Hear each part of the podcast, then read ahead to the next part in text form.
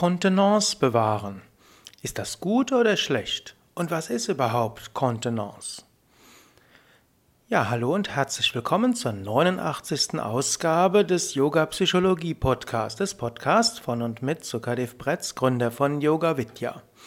Heute soll es gehen über Kontenance. Kontenance, ein inzwischen etwas altmodisch klingender Begriff, wird oft auch noch im Business-Bereich gebraucht und manchmal auch in persönlichen Kontext, aber eben mehr im Business-Bereich und in offiziellen Anlässen. Kontenance bewahren, das gilt als erstrebenswert.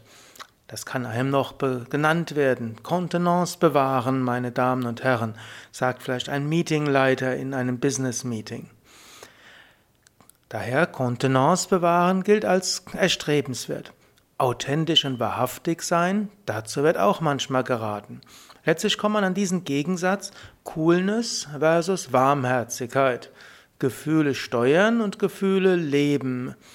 Und auf diese Gegensätze stößt man immer wieder in der Ideengeschichte, in den Religionen, in der Philosophie, in der Spiritualität und natürlich jeder Einzelne. Sollte man seine Gefühle leben oder sollte man Haltung bewahren? Das ist ja auch ein anderer Ausdruck. Haltung bewahren ist ja das gleiche wie Kontenance bewahren. Ja, dies ist auch ein Beginn jetzt einer ganzen Hörsendungsreihe zum Thema Kontenance und vielleicht werde ich ja noch ausweiten zum Thema Coolness, denn Coolness und Kontenance sind letztlich ähnliche Begriffe. Also zunächst mal, was ist überhaupt Kontenance? Kontenance ist die Fähigkeit, ruhig zu bleiben inmitten von Herausforderungen. Kontenance ist die Fähigkeit zur Besonnenheit und Gelassenheit, auch wenn man Angriffen ausgesetzt ist. Es gibt äußere und innere Kontenance. Äußere Kontenance heißt äußerlich ruhig zu bleiben, auch wenn man innerlich kocht.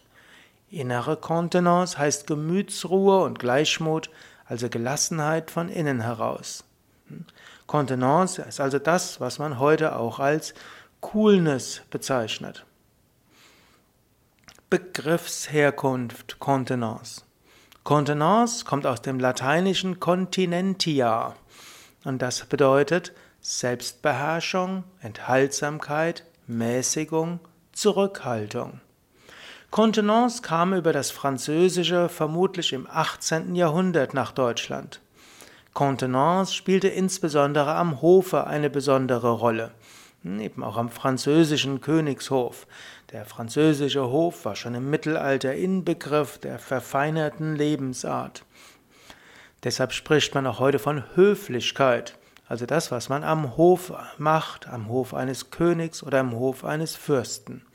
Man spricht von vornehmen Benehmen. Also schon im französischen Mittelalter gehört es zu den Gebräuchen am Hof des Königs und damit zu den Idealen des Rittertums, Kontenance zu bewahren, sich nicht reizen zu lassen. Diese Kontenance, die zunächst beim französischen Adel wichtig war, wurde ab Beginn der Neuzeit auch an den anderen Adelshäufen gebräuchlich. Kontenance bewahren, damit setzte sich der Adel vom gemeinen Volk ab und rechtfertigte so seine Privilegien und Pfründe.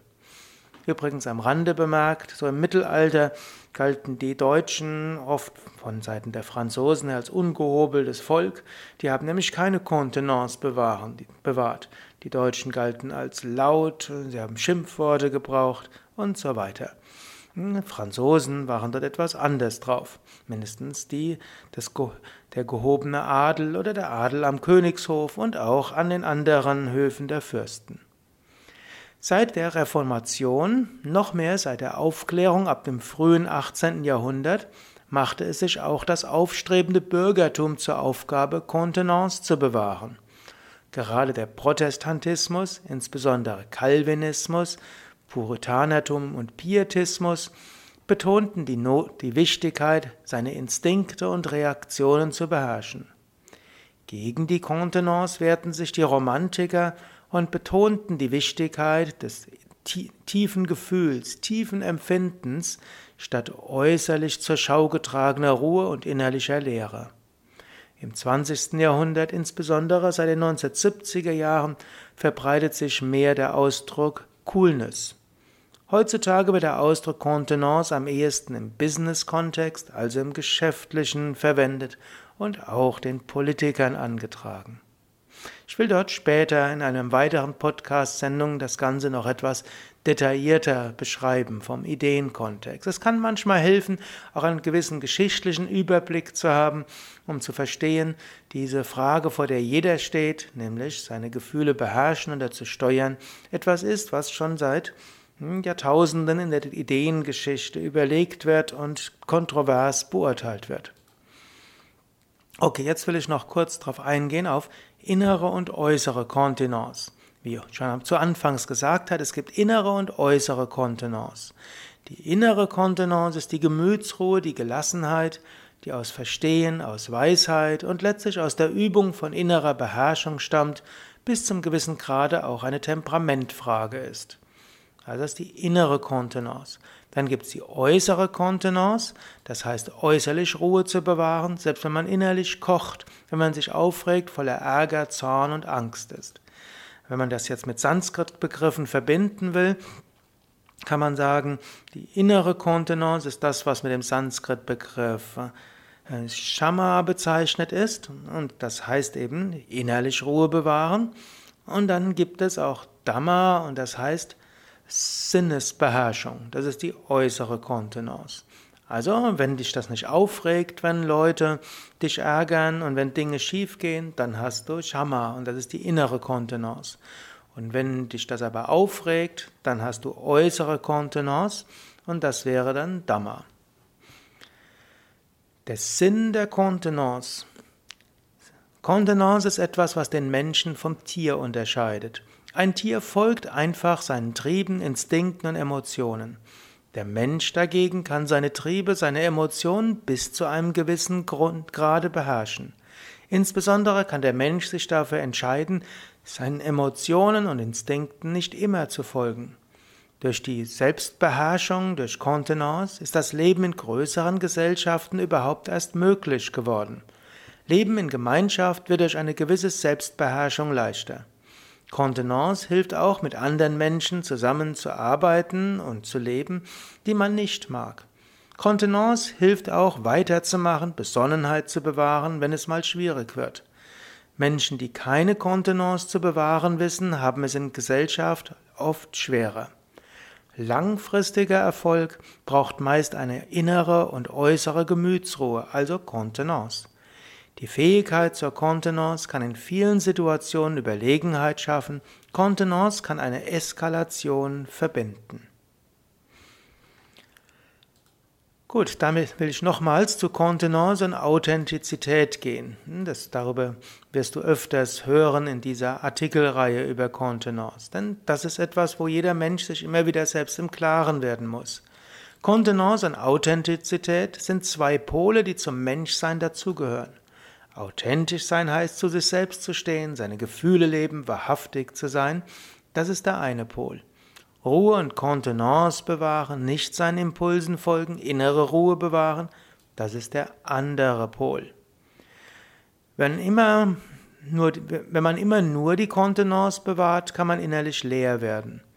Wenn man nur seinen Impulsen und Emotionen folgt, leicht die Kontenance verliert, lebt man zwar intensiv, eckt aber ständig an, wird zum Spielball von Lob und Tadel, von Höhen und Tiefen und wird vermutlich nicht mit vielen Menschen hm, irgendwo zurechtkommen. Intensives Leben und Erleben, intensive Gefühle sind die eine Seite des Lebens. Die Fähigkeit zur Gelassenheit, zur Kontenance, zur Ruhe und Gleichmut die andere. Für langfristigen Erfolg ist meistens Kontenance, Ausdauer und Umsicht gefragt. Für kurzfristigen Erfolg hat oft Emotionalität mehr Power. Oft ist eine Balance zwischen Kontenance und Authentizität wichtig. Dabei haben unterschiedliche Menschen unterschiedlichen Charakter und unterschiedliche Situationen ermöglichen unterschiedlichen Selbstausdruck. Jetzt kannst du überlegen, wie siehst du das? Wie ist das für dich? Kontenance und Authentizität. Selbstbeherrschung und äh, intensives Gefühlsleben. Und wie, wie hast du das bisher geregelt? Wie läuft das bei dir? Jeder Mensch muss dort immer wieder Entscheidungen treffen. Das kommt immer wieder. Und es ist nicht immer einfach. Emotionalität bewegt, Emotionalität bewegt aus sich heraus vom Lateinischen her. Motio heißt Bewegung, Emotio nach außen bewegen, also Emotionen sind gut und wichtig, sind Antrieb zu handeln. Kontenance aber auch wichtig. Auch im Yoga findest du das. Das werde ich noch etwas mehr äh, thematisieren in einem nächsten Hörsendung. Ja, überlege selbst Kontenance und Authentizität, Gefühle und Coolness oder auch auch letztlich Warmherzigkeit und Coolness, all das sind äh, Pole, die in jedem Menschen den Ausdruck finden. Ja, mehr zu dem Ganzen findest du auch auf unseren Wiki-Seiten wiki.yoga-vidya.de Contenance. Contenance wird übrigens geschrieben C-O-N-T-E-N-A-N-C-E.